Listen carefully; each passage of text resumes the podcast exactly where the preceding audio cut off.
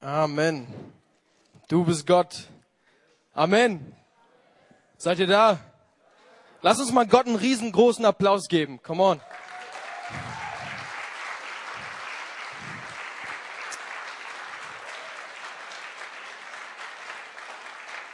Amen.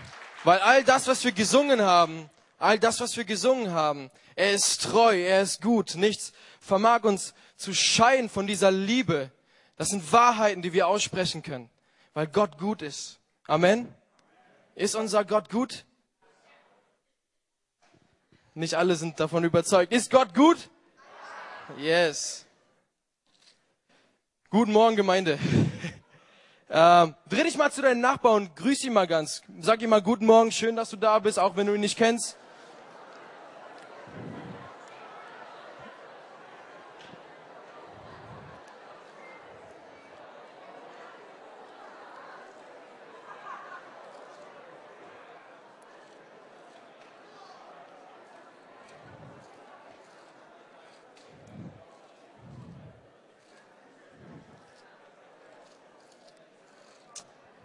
Sehr cool.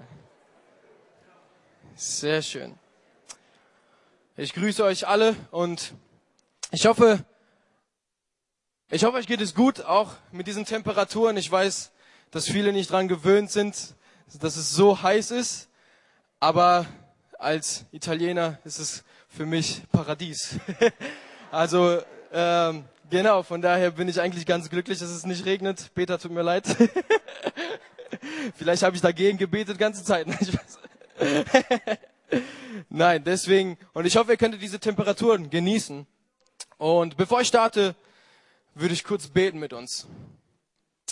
Gott, ich danke dir, dass du treu bist. Ich danke, dass du Hoffnung schenkst, dass du eine Hoffnung bist für alle Zeit, Gott. Und dafür will ich dir danken, Jesus. Ich danke dir für jeden Einzelnen, der heute hier anwesend ist. Und ich danke dir, dass es kein Zufall ist, dass du heute hier bist, sondern ich danke dir, Gott, dass du mit jedem Einzelnen was vorhast, Gott. Und dafür will ich dir danken, Jesus. Und in deinen Namen beten wir. Amen. Meine Frau und ich waren im Urlaub auf Sizilien.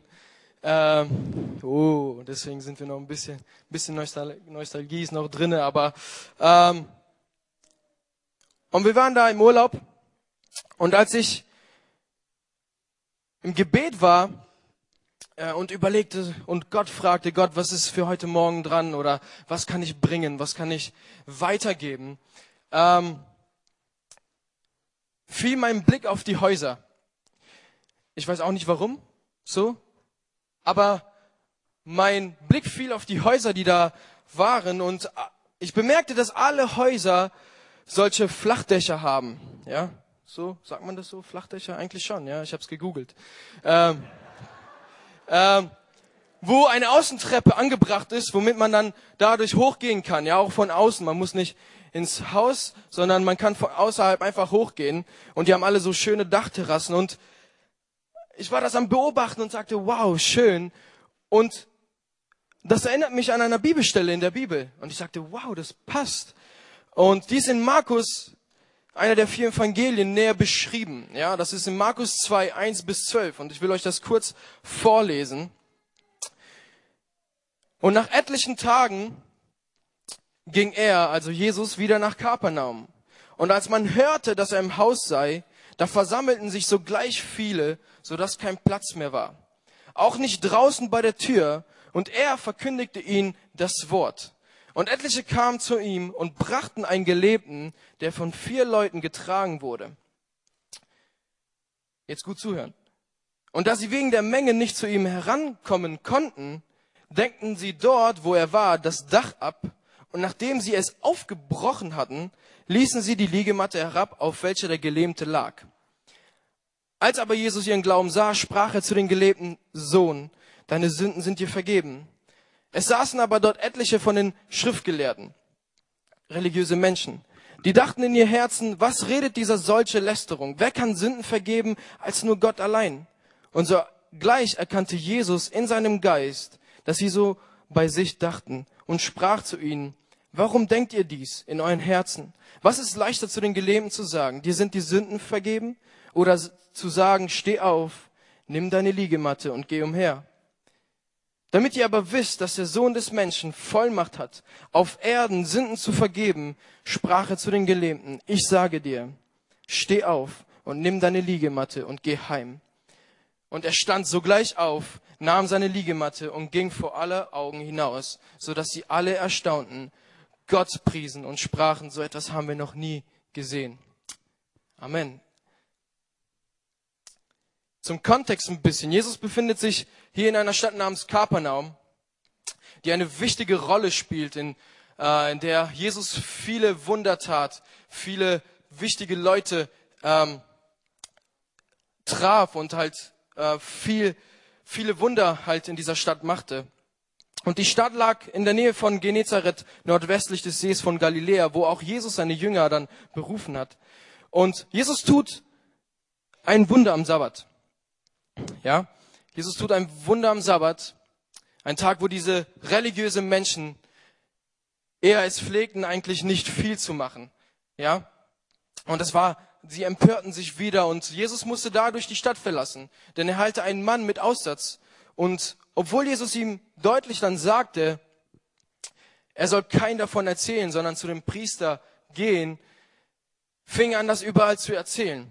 Und was vielleicht in den ersten Augenblick positiv ist, doch dadurch Jesus gezwungen ist, aus dieser Stadt zu gehen, um an einsamen Orten zu lehren. Und das Schöne an Jesus ist, egal wo Jesus ist, er hört nicht auf. Egal wo Jesus sich befindet, er hört nicht auf, Menschen zu begegnen. Warum? Weil die Menschen, Menschen hörten nicht auf, Jesus zu folgen. Und Menschen, und es steht davor in Markus 1, ganz zum Schluss, dass Jesus aus allen Orten, aus allen Seiten zu Jesus kam, an diesen einsamen Ort. Weil Jesus es pflegt, menschliche Erwartungen und Prioritäten zu sprengen, um Recht Gottes auf Erden sichtbar werden zu lassen. Denn Jesus ist nicht abhängig von Kultur, von Tradition, von Menschen, von Religion oder was auch immer, von unserem Versagen oder unseren Grenzen oder unser Ungehorsam, sondern sein Handel richtet sich nach dem Herzen Gottes, was viel größer ist als alles andere, was sich nicht aufhalten lässt und was voller Liebe ist für dich und mich. Und so kommen wir in unsere Stelle. Und deswegen steht da, so kommt Jesus nach etlichen Tagen wieder zurück nach Kapernaum. Und als Jesus wieder zurückkommt in diese Stadt, bekommen das die Menschen mit, dass er im Hause ist. Und es wird uns berichtet, dass er im Hause ist, im Haus ist. Und es kommen so viele Leute. Es kommen so viele Leute, dass kein Platz mehr da ist. Ja, überall war es voll. Dass die Leute und die Bibelstelle verdeutlicht es uns ein bisschen. Es war so, so voll, dass die Leute sogar an der Tür stand standen. Also draußen. Ich weiß nicht ganz genau, wie das aussah, aber als ich mir so diese Bibelstelle ein bisschen so bildlich vorgestellt habe, habe ich mir vorgestellt, da waren zigtausend Leute, auch wenn die Häuser vielleicht etwas kleiner waren, ist ja auch unrelevant. Aber ich habe mir vorgestellt, das waren so viele Leute um diesem Hause, ja, dass so viele Leute waren an der an der Tür, die schauten durch die Fenster oder wie auch immer, ja. Und als ich mir das so vorstellte, dachte ich mir, wow, beeindruckend, weil was, weil Jesus so eine Wichtigkeit hatte. Jesus hatte für die Menschen in dieser Zeit so eine hohe Wichtigkeit, dass sie nur sobald sie Jesus hörten, ey, Jesus ist wieder in unsere Stadt, ey, wir müssen alles tun, um dahin zu gehen. Und die versammelten sich alle da. Und egal wo Jesus war, versammelten sich Menschen. Egal was Jesus tat, es waren Menschen anwesend, die außer sich waren, die vielleicht auch empört waren, aber auf der anderen Seite Leute, die begeistert waren. Leute, die eine Begegnung hatten mit Jesus. Und die Le Leute waren förmlich, erwarten förmlich, dass Jesus wieder in die Stadt kommt. Und egal was Jesus sagte, egal was Jesus macht, Menschen kamen und brachten all das, was sie hatten, egal was es war, und kamen vor Jesus und sagen, Jesus, hier hast du alles. Hier hast du alles. Und ich war erstaunt darüber. Denn sie sahen was in Jesus, was andere nicht sahen. Weil Jesus der Weg ist, die Wahrheit und das Leben. Da, wo Jesus hineinkommt, entstand ein Weg. Da, wo Jesus kam, wurde die Wahrheit verkündet. Und da, wo Jesus in den Herzen der Menschen Platz einnahm, entstand neues Leben. Und ich fand das interessant, weil danach kam eine Frage. Und die Frage für mich selbst war, was ist denn mit dir? Oh, fange an zu schwitzen. Nicht, weil es so warm war, aber was ist denn, was ist denn mit mir? Was sehe ich? Würde ich eine, würde ich solch eine Einstellung haben? So ein Verlangen danach, so eine Priorität, so ein Lebensstandard pflegen, dass ich alles stehen und liegen lassen würde, um Jesus zu folgen, um Jesus zu begegnen. Und deswegen ist auch meine Überschrift heute, laufe nicht an dieser Tür vorbei. Laufe nicht an dieser Tür vorbei. Vielleicht denkt ihr euch, hey, was hat das damit zu tun? Aber entspannt euch, gleich kommt es alles. Ähm und ich fragte mir, würde ich an dieser vollen Tür, diese Menschenmasse einfach vorbeilaufen? Wenn wir weiterlesen, lesen wir von vier Leuten, von vier Freunden oder wie auch immer, die ein Geleben zu Jesus bringen. Und sie haben eine klare Priorität, ein klares Ziel, was nicht ganz einfach ist, weil es so voll ist. Doch sie erkennen die Wichtigkeit von Jesus. Sie erkennen die Wichtigkeit von Jesus in ihrem Leben. Nicht nur für sich selbst, sondern auch für diesen Gelähmten. Und mein erster Punkt, den ich mit euch teilen möchte heute Morgen ist, wähle deine Priorität. Wähle deine Priorität. Ab Vers 3. Und etliche kamen zu ihm und brachten einen Gelebten, der von vier Leuten getragen wurde. Und da sie wegen der Menge nicht zu ihm herankommen konnten, deckten sie dort, wo er war, das Dach ab. Und nachdem sie es aufgebrochen hatten, ließen sie die Liegematte herab, auf welche der Gelähmte lag. Was mich wirklich beeindruckt, ist diese Mühe und die Zielstrebigkeit von diesen vier Leuten, diesen Gelebten zu Jesus zu bringen, egal, egal was vor ihnen war. Wie schon gesagt, sie kannten die Wichtigkeit von Jesus und setzten sich es als Priorität, diesen Gelebten zu Jesus zu bringen. Und diese Priorität, die Wichtigkeit war so hoch, dass sie sich nicht aufhalten ließen von der Dichte und Masse der Menschen. Egal wer da war, egal wie voll das war. Und lass mich bitte kurz über Priorität sprechen ganz kurz über Priorität sprechen. Deswegen auch mein erster Punkt. Wenn wir uns anschauen, was Priorität bedeutet, ist es einen höheren Rang zu haben, eine, große, eine größere Bedeutung als etwas anderes, ja? Oder ein Stellenwert, den etwas innerhalb einer Rangfolge einnimmt. Bei etwas Prioritäten setzen oder bestimmen, festlegen, wie auch immer.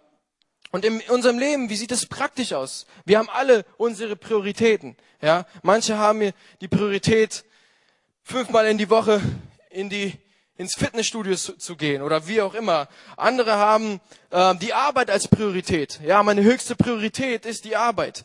Andere haben vielleicht äh, ihre Hausarbeiten oder ihre, wie auch immer, ihre Schule. Mir fiel nichts ein. Äh, oder andere haben ihre Freundschaften als Priorität oder Menschen als Priorität. Und ich weiß nicht, ob ihr das kennt.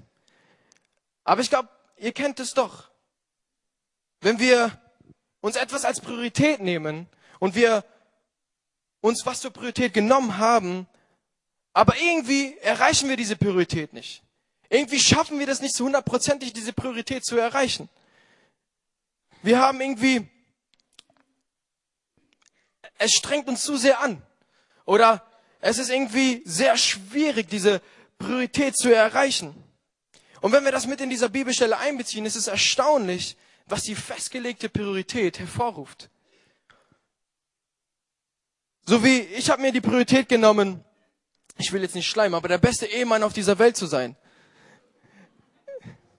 Liebeserklärung, Schatz, Liebeserklärung. Ähm, nein, also so, ja, also ich denke schon, also ja, doch. Ähm, ich denke schon, dass ich mir das als Priorität genommen habe und ich habe mir das als Priorität genommen, aber, aber leider gelingt mir das nicht immer. Ja? Oft gelingt mir das nicht immer und ich bin, also ich bin sehr ehrlich in diesem Moment, ja. Wenn jemand einen Tipp hat für mich, bitte dann später zu mir kommen und vielleicht von den Älteren so ein bisschen, nein. Also, ähm, es gelingt mir nicht immer. Ja, das ist meine Priorität, aber ich schaffe es nicht immer. Ich schaffe das nicht immer. Und, und ich merke, dass es mich ab und zu mehr frustriert und mich unglücklich macht, anstatt es mich eigentlich erfüllen sollte. Und ich denke mir, warum? Die Priorität ist doch eigentlich gut. Das ist doch eigentlich was, was Gutes. Ich will doch was Gutes tun. Denn eine gewählte Priorität ist das, was ausschlaggebend ist für meine Zufriedenheit. Ich lese es nochmal vor. Deine gewählte Priorität ist das, was ausschlaggebend ist für meine Zufriedenheit.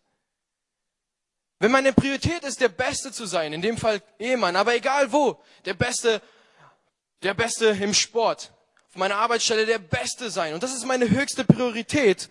Und ich werde immer nur Zweiter.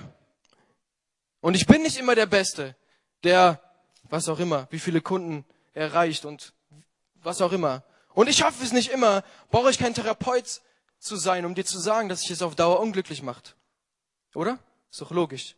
Wenn ich eine Priorität habe, ein Ziel habe und ich versuche es immer wieder und ich verfehle es immer wieder und ich schaffe es nicht immer, hundertprozentig und es ist eigentlich meine Priorität und ja, aber ich schaffe es nicht immer, dann wird mich das auf Dauer unglücklich machen. So ist unsere Priorität ausschlaggebend. Und so, schnell, so kann es schnell passieren, dass wir abhängig sind. Dass wir abhängig sind, was unsere Prioritäten und dass unsere Prioritäten gut laufen. Dass wenn mich mein Nachbar mag, dass wenn mich mein Nachbar liebt, ich mich dann auch selber liebe, weil ich meine Priorität erreicht habe. Und wenn alles nach Plan läuft, ja, ich habe einen Plan für mein Leben und wenn alles so genau so läuft, alles wie ich festgelegt habe, erst dann, erst dann bin ich glücklich und zufrieden. Und oft kann es sogar sein, dass wir an Jesus glauben, doch es ist nicht, nur, ist nicht unsere höchste Priorität. Ist hart, aber fair. Wir können an Jesus glauben, aber es kann nicht unsere höchste Priorität sein. So glauben wir an Jesus, aber unsere Erfüllung kommt eher aus unseren Prioritäten. Was will ich damit sagen? So könnte es sein, dass jede Sache, jede Herausforderung, jede nicht erreichte Priorität unsere Gewissheit der Liebe Gottes durch Jesus beeinflusst und sogar trennen kann. Denn ich werde nicht immer meine Prioritäten erreichen. Ich werde es nicht immer die Dinge schaffen, wie ich, so, wie ich die geplant habe. Ab und zu ja, und das ist dann Halleluja. Aber ab und zu nicht. Doch so könnte jede Sache mich trennen von der Liebe Gottes. Und das ist aber nicht das, was Jesus sich vorstellt. Das ist nicht das, was Jesus sagt. Das ist nicht das, was Jesus für uns vorbereitet hat, sondern wir können das im Römer 8 lesen, weil Paulus schreibt es schon. Aber in alledem, in allem überwinden wir weit durch den, der uns geliebt hat. Aber in alle, in dem allem überwinden wir weit durch den, der uns geliebt hat. Nicht durch unsere Prioritäten, nicht durch unseren unser, unser Können, nicht durch das, was wir gut machen können, sondern in dem allem überwinden wir weit durch den, der uns geliebt hat. Und dann geht's weiter. Denn ich bin gewiss, dass weder Tod noch Leben, weder Engel noch Fürstentümer noch Gewalt, weder Gegenwärtiges noch Zukünftiges, weder Hohe noch Tiefes, noch irgendein anderes Geschöpf uns zu scheiden vermag von der Liebe Gottes, die in Christus Jesus in unseren Herrn. Amen. Wir haben das ganz am Anfang gesungen in diesem Kinderlied. Deswegen fand ich das Hammer. Wir haben das gesungen. Nichts, keine Macht trennt uns von Gott. In anderen Wörtern, Wörter, wenn unsere Priorität gerichtet ist auf Jesus und Jesus unsere Priorität ist, wird uns nicht von die, nichts von dieser Liebe trennen, die uns erfüllt. Dann kann ich auch meine Prioritäten nicht erreichen. Dann kann ich auch versagen, in dem Sinn, dass ich nicht der beste Ehemann bin. Aber meine Priorität, Jesus, verhilft mir, immer wieder aufzustehen. Und Jesus sagt, come on, versuch nochmal. Steh auf und versuch nochmal. Weil diese Liebe ist die, die mich erfüllt. Dann kann ich, dann kann auch mein Nachbar nicht, mich nicht mögen. Dann kann er auch mich nicht lieben. Ist egal. Denn ich weiß, dass ich geliebt bin. Denn ich weiß, dass meine Priorität Jesus ist. Und Jesus sagt zu mir, hey, du bist angenommen und geliebt dann kann auch mein Leben nicht nach Plan laufen, wie ich mir das so festgelegt habe. Dann kann auch, können auch Dinge passieren, können auch Herausforderungen kommen oder Stürme oder wie auch immer. Aber meine Priorität bleibt Jesus. Und ich weiß und ich bin gewiss, dass keine Macht, dass nichts Höheres, nichts Tieferes mich trennen mag von dieser Liebe, die in Jesus Christus ist. So könnte dein Streit mit deiner Frau deine Erfüllung in Jesus nicht beeinflussen. So könnte deine schlechte Note oder deine unzufriedene Hausarbeit dich nicht mehr trennen von der Liebe Gottes oder von irgendetwas. So würde deine Arbeit oder dein Chef nicht mehr deine Zufriedenheit beeinflussen, sondern deine gewählte Priorität, die Jesus heißt, würde die Erfüllung in dein Leben heißen. So könnte sogar dein Versagen dir nichts mehr anhaben, sondern wir würden überwinden durch den, der uns geliebt hat. Durch die Vergebung und Liebe Jesu können wir wieder aufstehen und weitergehen.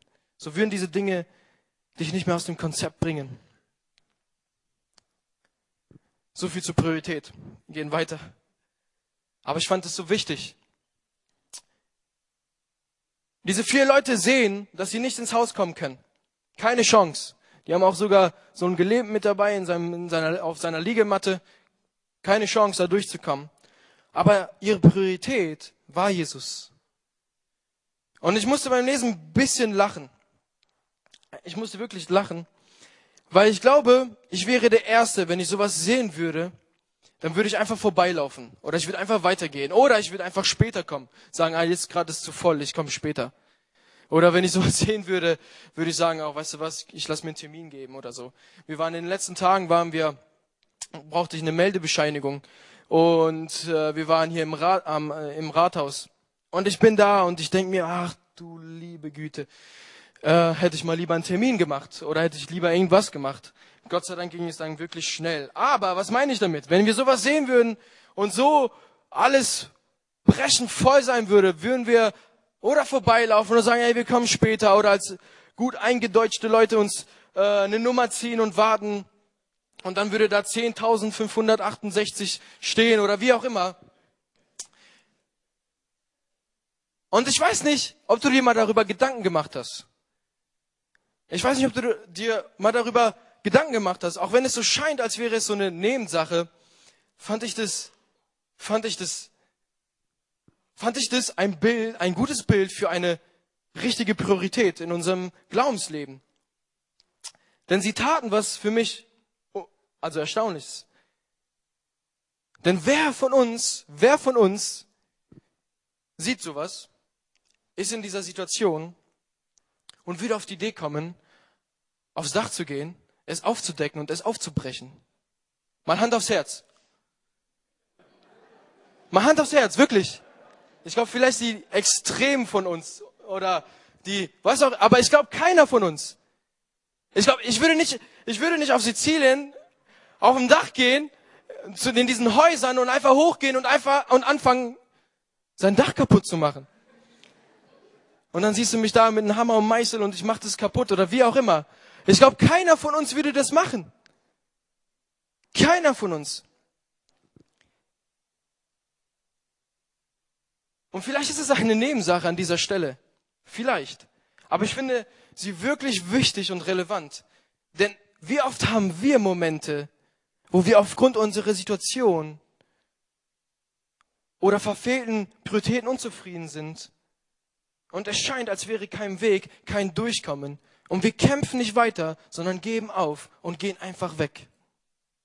Wie oft ist es so? Es kommt eine Situation in unserem Leben, es kommt ein Streit. Es kommt dauerhaften Streit. Und anstatt dass wir kämpfen, sagen wir, ach, keine Lust. Oder zu voll. Immer wieder das Gleiche. Und wir gehen einfach. Und das Schlimme ist, dass wir nicht anfangen, durch unsere Unzufriedenheit aufhören, nicht mehr ins Fitnessstudio, Fitnessstudio zu gehen oder unsere Hobbys zu machen oder wie auch immer, sondern in den meisten Fällen ist das Erste, was wir aufhören oder weggehen, ist von Gott. Gott, ich bin so enttäuscht von dir. Du hast keine Zeit für mich. Und dann hören wir auf, nicht mehr Bibel zu lesen und sagen, ach, das bringt sowieso nichts. Meine Herausforderung ist gerade so anstrengend. Ich bin gerade so unzufrieden oder wie auch immer. Und wir verpassen unsere Zeiten mit Gott. Und wir versuchen nicht mehr zu Gott zu gehen, sondern wir versuchen oder wir gehen einfach vorbei. Und dann hören wir auf, zur Gemeinde zu gehen, weil wir sagen, ah, die Gemeinde ist sowieso doof, die hilft mir nicht. Oder die Pastoren haben sowieso keine Zeit für mich. Und wir finden alles, aber außer eine Sache, die ich gleich sage. Und vielleicht geht es mir gerade nicht gut und ich bin gerade eher auf mich selber konzentriert. Weil ich unzufrieden bin, wie gesagt, mit der Gemeinde oder wie auch immer. Und ich brauche diesen Jesus nicht. Und wie oft kommen wir an einen Punkt in unserem Leben, in unsere Familie, in Beziehungen, Ehen, als Single oder wie auch immer, oder selbst im Dienst, an Grenzen, wo wir nicht mehr weiter wissen, wo, wo, wo sogar die Priorität, Jesus zu folgen, auf Mauern stößt, auf Hürden stößt, auf ein Haus voller Menschen stößt. Doch eine beschlossene Priorität lässt dich Wege finden. Und die Priorität, zu Jesus zu gehen, hört niemals auf. Sollte niemals aufhören. Um zu sagen, Jesus, ich komme nicht weiter. Um zu sagen, Jesus, ich bin hier. Ich sehe kein Durchkommen mehr in meiner Situation, in meiner Herausforderung, in meiner Ehe, in meiner Beziehung. Ich sehe kein Durchkommen mehr. Aber ich habe eine Priorität, Jesus. Ich komme zu dir. Ich komme zu dir. Und diese Priorität lässt dich glaubensvoll handeln. Glaube nicht nur allein. Nachdem diese vier Leute es schaffen, vor Jesus zu kommen, die brechen es auf, gehen zu Jesus, kommen vor Jesus, lesen wir Folgendes. Als Jesus ihren Glauben sah, sprach er zu den gelebten Sohn, deine Sünden sind dir vergeben. Als aber Jesus ihr Glauben sah. Jesus sah ihr Glauben. Ein Glaubensschritt zu machen bedeutet sich vertrauensvoll und bedingungslos sich ausliefern an die Macht Jesu. Das bedeutet einen Glaubensschritt zu machen. Jesus, ich habe keine Ahnung. Jesus, ich weiß nicht mehr weiter. Aber weißt du, was ich mache? Ich lasse mich von meiner Situation nicht runterkriegen, sondern ich stehe auf und ich komme zu dir. Weiß ich, was passiert? Keine Ahnung. Du kannst ältere, ältere fragen in, in dieser Gemeinde. Rede ruhig mit denen und frag sie mal, hey, wie war das in deiner Situation? Wie war das nach einem Leben lang Priorität Jesus zu folgen? Wie war das denn so in deinen Herausforderungen? Hast du sehen können? Hast du sehen können, wie das, was passiert danach? Ich glaube nicht. Aber danach nach etlichen Jahren könnt ihr erzählen, aber ich wusste, dass trotzdem Gott zum Schluss gut war. Und Gott diese Situation gedreht hat. Auch wenn es vielleicht nicht in dem ersten Moment uns gefiel. Wir können nicht immer alles verstehen oder begreifen. Es kann uns schlecht gehen, aber der Glaube an Jesus ist das, was uns letztendlich hält und weiterbringt. Diese festgelegte Priorität macht unser Glauben sichtbar. Und was meine ich damit? Diese vier Menschen, diese vier Freunde, sie glaubten nicht nur, sondern sie setzten sich in Bewegung und sie hörten nicht auf zu kämpfen und glaubten, dass Jesus in die Situation hineinkommt. Sie sehen nicht nur die volle Tür, die sehen nicht nur, oh Mann, kein Durchkommen, sondern was machen wir? Nee, nee, wir geben nicht auf, sondern wir finden einen Weg, zu Jesus. Wir finden einen Weg, wie wir an Jesus rankommen und diesen Gelähmten vor Jesus bringen. Denn wir bleiben nicht stehen, wenn die Herausforderung kommt. Wir bleiben nicht stehen. Wenn das Leben schwierig ist, geben wir nicht auf, sondern wir fangen an, uns zu bewegen und glauben, dass Jesus alles neu machen kann, der uns hilft, der uns Kraft schenkt. Dreh dich mal zu deinem Nachbarn und sag, ich gebe nicht auf.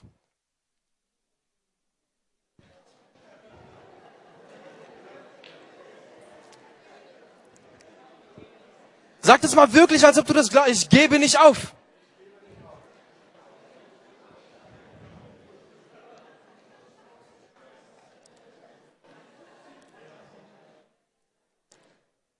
Wir fangen an, uns zu, uns zu bewegen.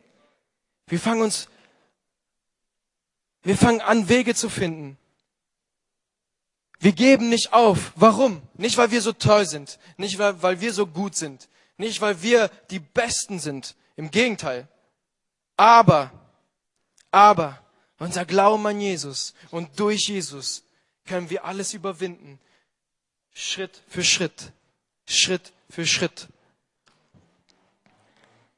So wird unser Glaube mit der Priorität Jesus in unser ein Glaubensschritt, der sichtbar wird. Nicht nur für uns. Praktisch. Als meine Frau und ich beten und beschlossen umzuziehen nach Berlin, war für uns nicht alles klar. Im Gegenteil. Wir sahen eher die negativen Sachen als die positiven Sachen. Verständlich. Familie verlassen, Familie, Freunde, Dienst, alte Gemeinde, alles Mögliche. Wir wussten nicht viel. Wir wussten nur, dass die Gemeinde toll ist, dass die Pastoren super sind. Ähm, wir wussten nicht viel. Ganz ehrlich, wir wussten nicht viel. Wir wussten nicht, wie es wird. Wir wussten nicht, was auf uns zukommt. Berlin, eine Riesenstadt. Meine Güte, ich komme aus dem, aus dem Dorf verglichen wie Berlin. Ja, mit 220.000 Einwohnern ist Oberhausen ein Dorf. Ähm, aber so viele Unklarheiten, so viele Dinge, wo ich mir dachte so, oh Mann, was, was machen wir? Und wir konnten viel beten. Wir konnten viel beten. Und vielleicht hätten wir weiter gebetet, wären wir immer noch in Oberhausen. Und wir hätten ruhig viel beten können. Aber irgendwann mussten wir unser Glauben sichtbar werden lassen. Wir mussten uns entscheiden. Und wir mussten einen Schritt wagen. Und wir mussten gehen. Und wir mussten uns trauen. Und indem wir das gemacht haben, haben wir gemerkt, dass es genau richtig ist. Dass Gott Tag für Tag, Woche für Woche, Monat für Monat bei uns ist und sagt, come on, weiter geht's. Es war genau richtig. Und jetzt geht's weiter. Und wie hat er uns geleitet? Wie hat er uns geleitet?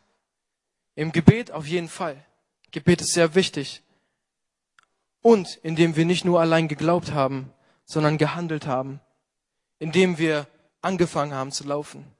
Was will ich damit sagen? Es kann sein, dass deine, es kann sein, dass deine Situation fragwürdig ist. Es kann sein, dass da, wo du dich gerade befindest, ob alles gut läuft oder auch nicht, es mehr Fragen aufwirft als Antworten oder unlösbar aussieht. Hey Christian, wenn du meine Situation wüsstest, dann würdest du gar nicht so predigen. Kann sein. Aber eine Sache kann ich dir sagen, dass wenn Jesus deine Priorität ist, dann wird Jesus hineinkommen in deine Situation. Und vielleicht betest du und du glaubst und du betest und du glaubst und du betest und du glaubst und du betest und du glaubst.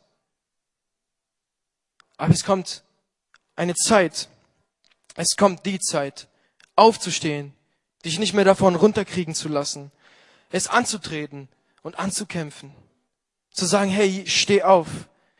Den Glaube allein und doch weiter deinen Mann zu beklagen, hilft dir nicht aus deiner Unzufriedenheit. Weiter zu glauben und zu beten und trotzdem über alles zu murren, hilft dir nicht aus deiner Unzufriedenheit.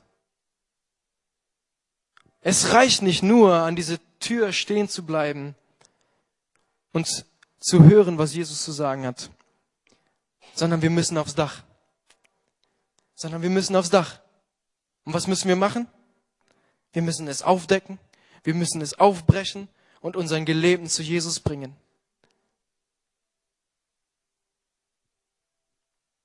Laufe nicht an diese Tür vorbei. Mein letzter Punkt, mit dem ich euch, mit dem ich euch teilen möchte, ist Aufdecken und Aufbrechen, genau das.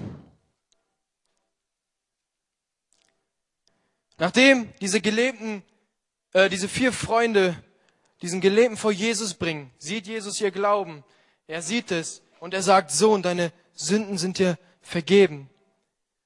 Und wir lesen das dann Schriftgelehrte anwesend sind, religiöse Menschen anwesend sind, die da, die sich richtig darüber aufregen. Sie sind empört darüber. Was ist das für eine Lästerung? Nur Gott kann Sünden vergeben. Und sie denken das nur. Und Jesus bemerkt es. Hammer. Hammer. Jesus bemerkt etwas, bevor du das überhaupt aussprichst. Könnte man so sagen. Jesus weiß schon, wie es dir geht, bevor du irgendetwas sagst. Aber egal, das ist was anderes. Und Jesus bemerkt es. Und er antwortet laut. Und fragt, was ist leichter, zu den Gelähmten zu sagen, die sind die Sünden vergeben? Oder zu sagen, steh auf, nimm deine Liegematte und geh umher. Und dann beendet er, damit ihr aber wisst, dass er Sohn des Menschen Vollmacht hat, auf Erden Sünden zu vergeben, sprach er zu den Gelähmten, ich sage dir, steh auf, nimm deine Liegematte und geh heim. Und er stand sogleich auf, nahm seine Liegematte und ging vor alle Augen hinaus, so dass sie alle erstaunten, Gott priesen und sprachen. So etwas haben wir noch nicht gesehen. Jesus erkennt die Gedanken, die begrenzten Gedanken von den Schriftgelernten. Und rhetorisch fragt Jesus, was ist einfacher? Was ist einfacher? Was für eine Frage, Jesus. Was, was soll denn einfacher sein? Zu heilen oder Sünden zu vergeben? Wieso? Denn in beiden Fällen, in beiden Fällen ist das Wirken, ist der, ist das, sorry, ist das Wirken Gottes gefragt. In beiden Fällen können wir das nicht produzieren, können wir das nicht tun. Gott vergibt Sünden und Gott ist der Heilung schenken kann. In beiden Fällen sind wir abhängig von seiner Gnade, die uns durch Jesus gegeben ist. Denn Jesus